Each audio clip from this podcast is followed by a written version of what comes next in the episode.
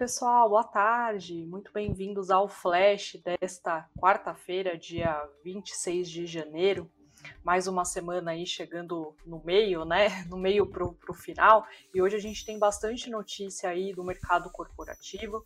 E vamos ao, aos destaques, né? Primeiramente, IPCA desacelera, mas fica acima das previsões.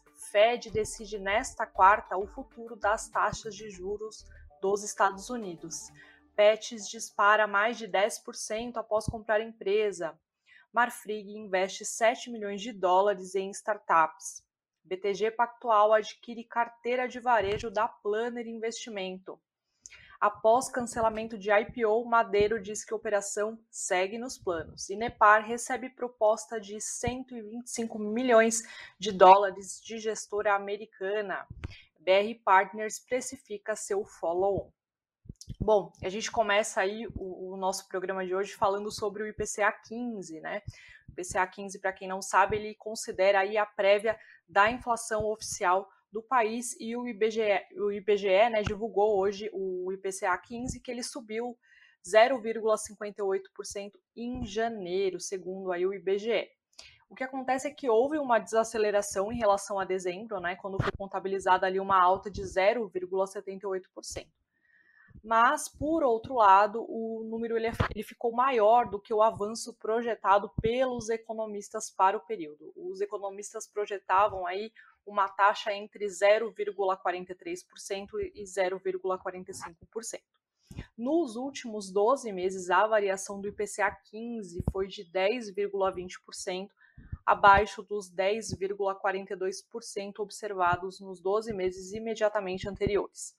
Em janeiro de 2021, a taxa foi de 0,78%. Se a gente for analisar os grupos, né, oito deles, é, dos grupos aí, tanto de produtos como serviços pesquisados, tiveram alta em janeiro. A exceção foram os transportes, que recuaram 0,41%, e essa queda se deve principalmente à redução nos preços da gasolina, que caiu aí, o preço da gasolina caiu 1,78%, e das passagens aéreas com redução de 18,21%. Nós puxamos aqui um comentário do o comentário do Alexandro Nishimura, ele é economista, head de conteúdo e sócio da BRA. Ele disse o seguinte, que a trajetória segue de queda, mas com menor inclinação do que o esperado, uma vez que houve recuo em relação à taxa de dezembro com alta em oito dos nove grupos pesquisados, como a gente falou agora há pouco, justamente a exceção os transportes, foi o responsável por ajudar na desaceleração do índice geral. O maior impacto no índice de janeiro, cerca de 0,20 pontos percentuais, vieram de alimentação e bebidas, com 0,20 97%, 97%. E aí o que acontece? O resultado ele parece dificultar um discurso de redução da taxa de juros pelo Copom, apontou aí o analista, que, lembrando, vai se reunir aí na próxima semana. E o consenso aponta para uma alta de 1,50 ponto percentual na Selic.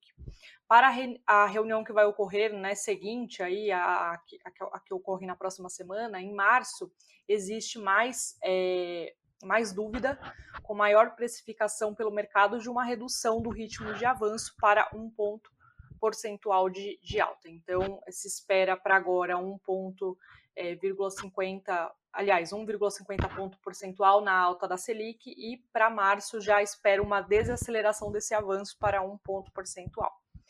A Levante Investimentos apontou que é possível, em razão da frustração com a composição e magnitude, que o mercado continue precificando 150 pontos base, bases para a próxima é, reunião do Copom, que continua sem demonstrar mudanças no tom é, de tom na política monetária em sua comunicação. E aí vale lembrar que a expectativa para a Selic, né, o encerramento aí de 2022 para a Selic é de 11,75%, é, segundo aí o último boletim Focus divulgado pelo Banco Central na segunda-feira. Né? Lembrando que esse documento é divulgado toda segunda pelo BC. Passando agora para uma notícia super importante de hoje, que é o que o, todo o mercado é, espera, né, está aguardando não só aqui no Brasil, mas principalmente no, nos Estados Unidos e Europa, é, é, a reunião, né, a decisão do Fed, que é o Federal Reserve, que é o Banco, Norte, o Banco Central norte-americano. E por volta das 16 horas, horário de Brasília, é, a instituição deve é, emitir aí um comunicado em relação ao que, que deve ocorrer com a taxa lá nos Estados Unidos. A expectativa é que a, o Fed ele sinalize planos de elevar a taxa de juros do país em março, e, por conta aí da inflação é, que tem crescido aí nos Estados Unidos. Alguns analistas esperam que seja sinalizado um aumento de 0,25 ponto percentual na taxa de juros para março e que na sequência se inicie a redução do balanço do Fed por volta do meio-dia, os principais índices de ações norte-americanos eles subiam, né, firme aí, digamos, é, depois da queda das bolsas na, na, na, na, véspera, né, do pregão de ontem. Aí as bolsas, os principais índices acabaram encerrando em queda e também eles, é, se a gente for olhar aí nas últimas semanas, eles têm registrado um desempenho negativo. Para a equipe da Levante Investimentos, as consequências do comunicado que será divulgado nesta tarde, eles podem acabar provocando aí solavancos fortíssimos nos preços dos ativos. É, esta reunião, né, apontou aí a Levante é importante porque ela vai responder a maior dúvida do mercado sobre a estratégia futura do Fed. Então, de olho aí às quatro horas da tarde, o Fed vai divulgar comunicado, né? Então a gente vai saber como é que o Ibovespa vai se comportar aí após esse, esse comunicado.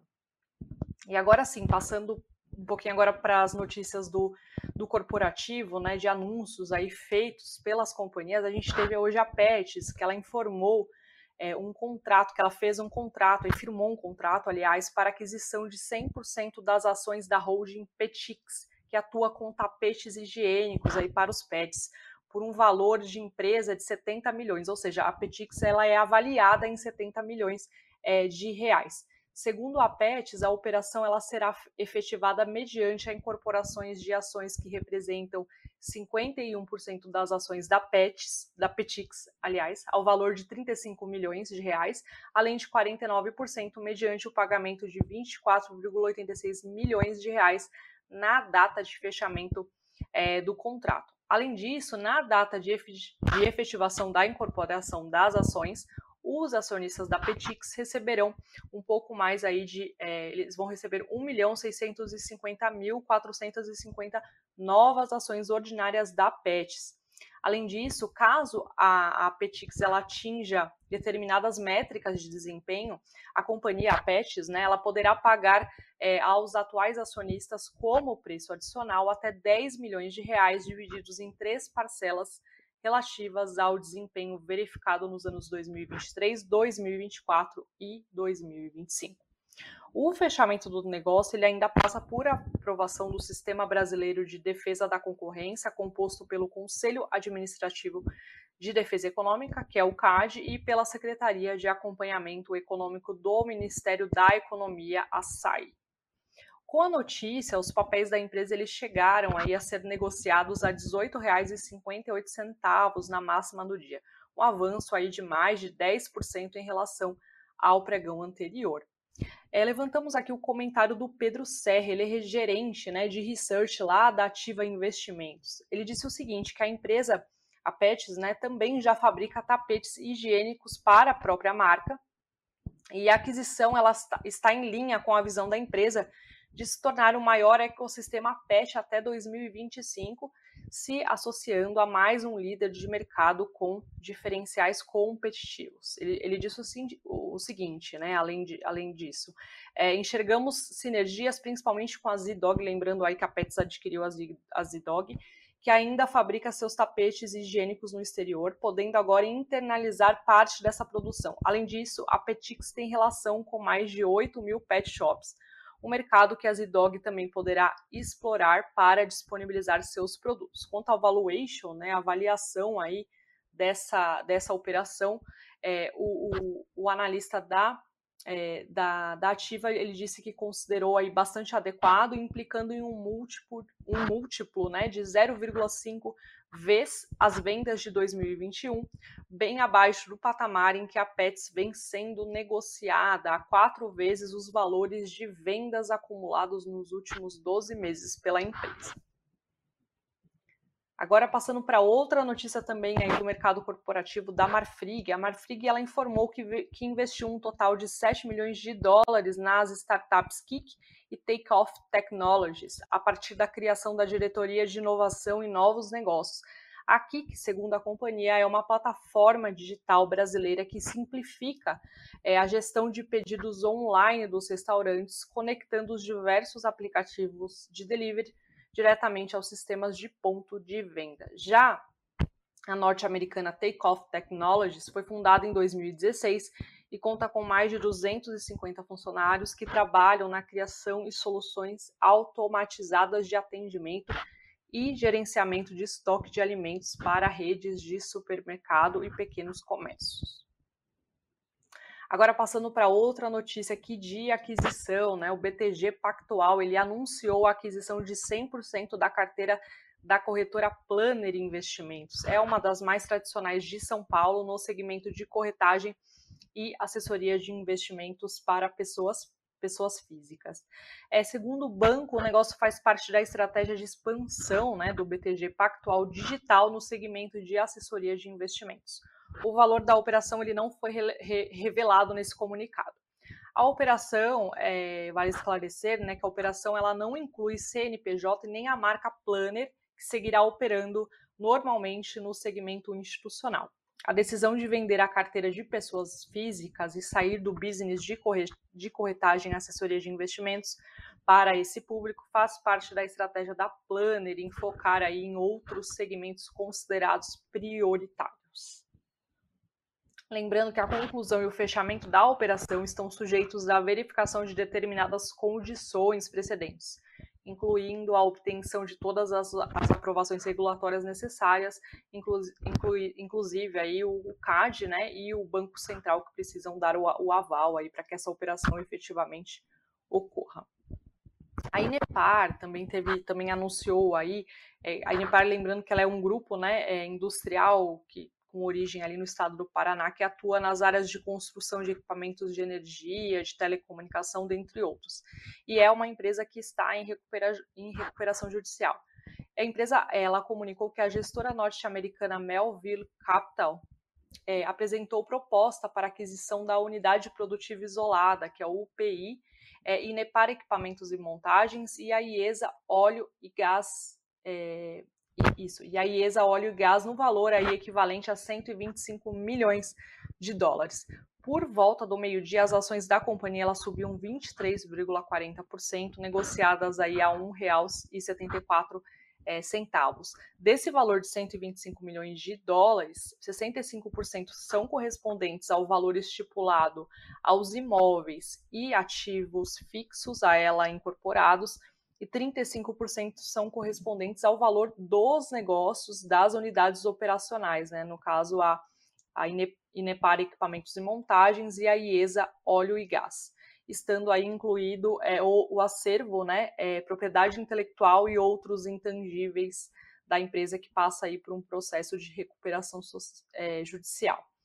É, Desse total, a empresa informou que 15% deve ser pago em até 30 dias corridos, contados aí a partir da assinatura do contrato, e 85% até 30 dias corridos também, mas contados da decisão de homologação do processo competitivo pelo juiz da recuperação judicial em conta bancária de titularidade das recuperandas. Aí. Então, o mercado acabou reagindo bem a essa, a essa notícia, né, já que a empresa aí passa por esse processo de, de recuperação judicial. Passando agora para outra notícia sobre a Madeiro, né, que é a rede de hamburguerias. Aí a companhia ela informou que a Comissão de Valores Imobiliários deferiu, no último dia 24, o pedido de cancelamento do registro de sua oferta pública de ações, o IPO, aí, né, na em inglês. A decisão ela ocorreu aí após o fim do prazo de interrupção de análise do atual processo de registro da oferta. É, a empresa ela informou, é, embora ela tenha desistido desse processo de IPO, que a realização, né, ela segue nos seus planos, né, foi um cancelamento momentâneo, digamos assim. E ela vai informar aí ao mercado é, qualquer novidade sobre o assunto. O pedido, só para a gente contextualizar, é, para registro da oferta de ações na Bolsa de Valores foi feito pela Madeiro em agosto, como a empresa ela queria arrecadar aí recursos para pagar dívidas, né? A empresa tem uma grande dívida e expandir os negócios. Mas aí em novembro ela afirmou que iria esperar melhores condições aí do mercado de capitais para de fato é, iniciar aí essa operação é, na Bolsa de Valores. Falando agora sobre o banco BR Partners, é, o, o, banco ele precificou a sua oferta subsequente de ações, que é o follow-on, né, que é quando uma empresa que já tem ações negociadas na B3 faz uma nova operação, por R$ 16,50 a unit. A operação ela levantou 5,6 milhões né, de reais com a venda de 345 mil units. Aliás, um pouco mais de 345 mil units. O capital que deve ser usado aí pela empresa para resolver os problemas de liquidez ocorridos em 2021. E aí, por volta do meio-dia, os papéis da BR Partners eles subiam 3,01%, negociados a R$ 17,81. Agora sim, falando um pouquinho sobre o fechamento do mercado, né, como a gente falou mais cedo, o, todos os mercados globais aí refletindo, né, um pouco do que pode ser a reunião do Fed de hoje, e o Bovespa por volta, o Ibovespa por volta do meio-dia ele subia 1,63% aos 111.999 pontos. O dólar também avançava 0,10% aos R$ 5,43 também falando sobre o Bitcoin, né? O Bitcoin, ele, como a gente vem noticiando aí diariamente, o que está acontecendo com a criptomoeda, é, ela registrava alta de 3,69% aos 208.721 reais. E agora vamos para os destaques do nosso site, o investnews.com.br. Hoje temos um cafeína falando sobre ESG, que são os critérios aí sociais, ambientais e corporativos. E nesse cafeína, o, o Sami e o Doni Denuti falam sobre por que investir em ESG é mais lucrativo. É, em 16 anos de existência, o índice de sustentabilidade da, da B3, o ISE, né, ele superou o Ibovespa em 10, em 10 anos, né, de um total de 16. Aí um vídeo bem legal para quem quer conferir um pouquinho mais sobre ESG e a importância dele para os investimentos. E também temos uma matéria bem legal falando sobre os FIIs, que são os fundos de investimentos imobiliários. Nove em cada dez FIIs de papel tiveram retorno positivo no IFIX. O IFIX, lembrando que é o, indicador, o principal indicador é, desses, é, desses fundos né, em 2021. O levantamento ele mostra que os fundos de tijolo ficaram no vermelho sob o efeito da alta dos juros e inflação. E também vale um, um recadinho aí hoje à noite, né? A partir das seis e meia temos o nosso boletim falando sobre tudo o que aconteceu com o mercado durante o dia, sempre com a apresentação é, de um jornalista, no caso hoje a Karina Trevisan, né? Ela sempre ela vem apresentando aí o programa com bastante frequência e sempre a presença de algum analista para comentar como é que foi o dia aí do, do mercado financeiro. Bom, agora eu vou dar uma olhada aqui nas perguntas, nos comentários. Aqui, o, Sigfredo Fontoura, ele, diz, ele fala sobre a inflação, né? Diminuiu de dezembro para janeiro, mas o número veio maior do que se esperava. Como isso impacta nas expectativas do mercado? Eu até estava lendo sobre isso agora, é, algumas casas de análise falando sobre, sobre isso, né, que por enquanto não houve uma repercussão, né, em relação a, a falando especificamente do Ibovespa, da Bolsa de Valores, é, essa, essa, essa, é, esse, esse, o IPCA maior do que o previsto, por enquanto não é, impactou aí na nossa Bolsa, né, no, no, mercado financeiro, mas é bom a gente continuar é, de olho aí para saber como é que vai ficar até o final do dia, principalmente com a decisão do, do Fed. O Gil Costa também fala sobre o PCA, né? O PCA perdeu força, alívio momentâneo. É, na verdade, por mais que ele tenha perdido força, ele vem desacelerando, mas ainda é um cenário maior do que, do que se previa, né? Então vale a gente ficar de olho como é que vai ficar, como é que o IPCA 15 vai se comportar aqui é, daqui para frente aí nos próximos meses. Pessoal falando de Petrobras, né? Também Petrobras, Vale também, né? Subindo aí por conta do minério de ferro. E eu acho que é isso, gente. É, eu agradeço muito a audiência de vocês mais uma vez. E eu, eu acredito que, bom, amanhã eu não vou estar por aqui, a Fabi volta, né? Mas eu aguardo vocês aí em um próximo programa, tá bom? Uma boa tarde a todos e até mais.